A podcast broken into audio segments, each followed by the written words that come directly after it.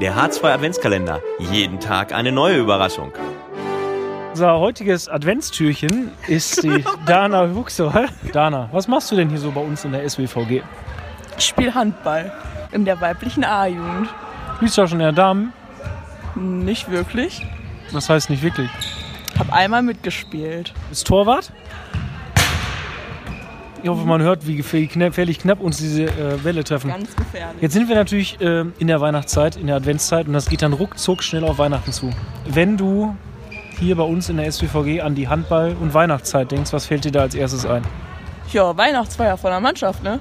Es ist in Planung, aber die Weihnachtsfeiern bei Jan, die waren natürlich immer super. Wie feierst du denn, wenn ich das fragen darf, äh, dein persönliches Weihnachten jetzt mal außerhalb vom, vom Handball? Mit meiner Familie zu Hause. Schön traditionell zu Hause? Ja. Ja, äh, danke Dana, dass du heute unser Weihnachts-Adventstürchen warst.